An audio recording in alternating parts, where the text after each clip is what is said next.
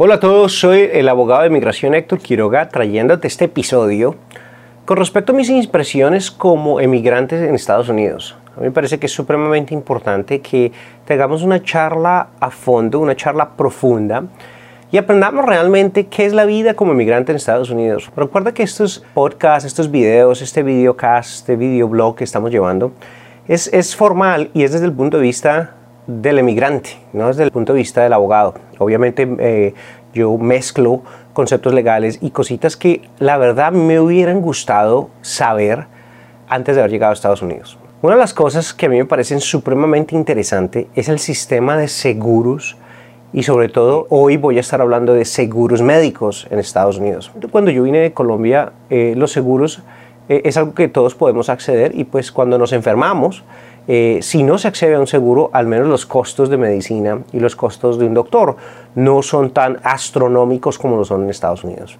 Como ustedes saben, yo fui eh, ajustador de seguros antes de ir a la escuela de leyes, antes de hacerme abogado, y también pues eh, trabajé como abogado de bancarrota por mucho tiempo. Trabajé con muchos de, de áreas de finanzas y una de las cosas más, más, más importantes que puedo yo recalcarles es que precisamente la deuda médica es lo que puede quebrar a una persona ah, de la noche a la mañana. Entonces, no poder acceder a un seguro médico es algo que tenemos que considerar seriamente porque puede afectar el patrimonio de los emigrantes en Estados Unidos muy grande. Puede afectar todo lo que trabajas, lo puedes perder muy rápido. Estamos hablando de que si de pronto te, te fracturas un dedo, te partes un brazo, podemos estar hablando de, de, 50 mil dólares en una noche, en una sola noche de gastos médicos, dependiendo de qué tan serio sea. Pero también estamos hablando de gastos de 20 mil dólares por uh, haber tenido alguna fiebre o haber estado un poquitico enfermo, nada, nada severo.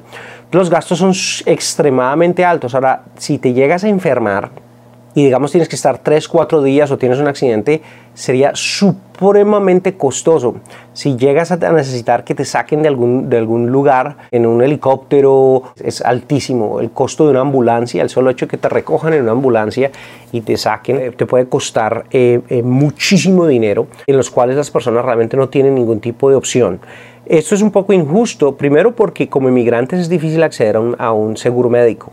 Eh, usualmente los seguros médicos se adquieren por intermedio de la universidad o si se está estudiando, pero el solo hecho de pagar el costo de un seguro médico pueden ser 700, 800 dólares mensuales que hay que hacer un pago, eh, así lo utilices o no lo utilices, con costos de, de copagos, el copay que es obviamente cuando nos enfermamos y vamos al doctor, a nosotros nos toca pagar primero el copay y ya después el seguro lo reembolsa, pero el solo copay pueden ser miles y miles de dólares. Ahora, esto es bastante frustrante en el sistema porque eh, todos los eh, doctores, todas las eh, áreas, todos los centros médicos tienen que primero autorizar algún tipo de procedimiento por intermedio del seguro. Entonces no se sabe exactamente cuánto vale una intervención médica, no se sabe exactamente si la van a cubrir o no la van a cubrir. Cuando nosotros como paciente incurrimos el gasto, ya te dijeron a ti, no se sabe si se va a cubrir o no se va a cubrir y si lo cubren, van a cubrir una, una porción o no y cuál realmente va a ser tu responsabilidad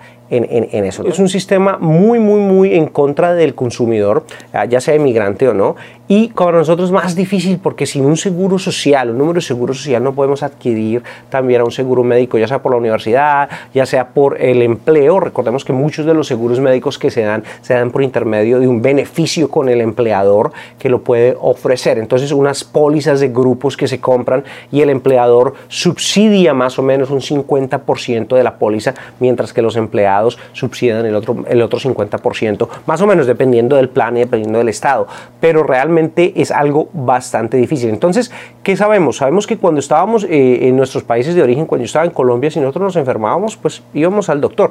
Yo tuve ocho fracturas en mis brazos eh, que salen de más o menos cuatro accidentes que yo tuve en mi, en mi brazo. Si esto hubiera pasado aquí, hubiera sido bastante costoso que de pronto hubiera llevado a una bancarrota, bastante, bastante costoso. Esto lo comparo con los costos de mi hijo, que también se fracturó su brazo y fueron costos astronómicos. El solo costo de, tener un bebé en Estados Unidos son costos que pueden llegar eh, a unos 40 mil dólares dependiendo en dónde estén. Y si se llega a ver una cesárea o llega a haber algún tipo de problema en donde ella se tuviera que quedar dos o tres días en el hospital, se puede subir un parto a, a 100 mil, 150 mil dólares dependiendo de qué tan difícil sea la cirugía. Entonces es supremamente costoso. Entonces, por favor, buscar un seguro médico, ya sea un seguro ah, privado es de suma importancia para proteger tanto que trabajamos. Parece bonito de todas formas contarles que como emigrantes nosotros trabajamos mucho, de sol a sol, de sol a sol estamos trabajando para de todas formas tener algo para nuestra familia, para nuestra familia de origen, para darle a todas las personas que estén a nuestro alrededor, para darles a todos eh, eh, las personas que nosotros amamos y queremos. Pero si no nos cuidamos a nosotros mismos, vamos a tener un problema grande. Ahora, recordemos que también se le puede dar un seguro a la familia, ¿no? a la esposo, a la esposa y a los hijos.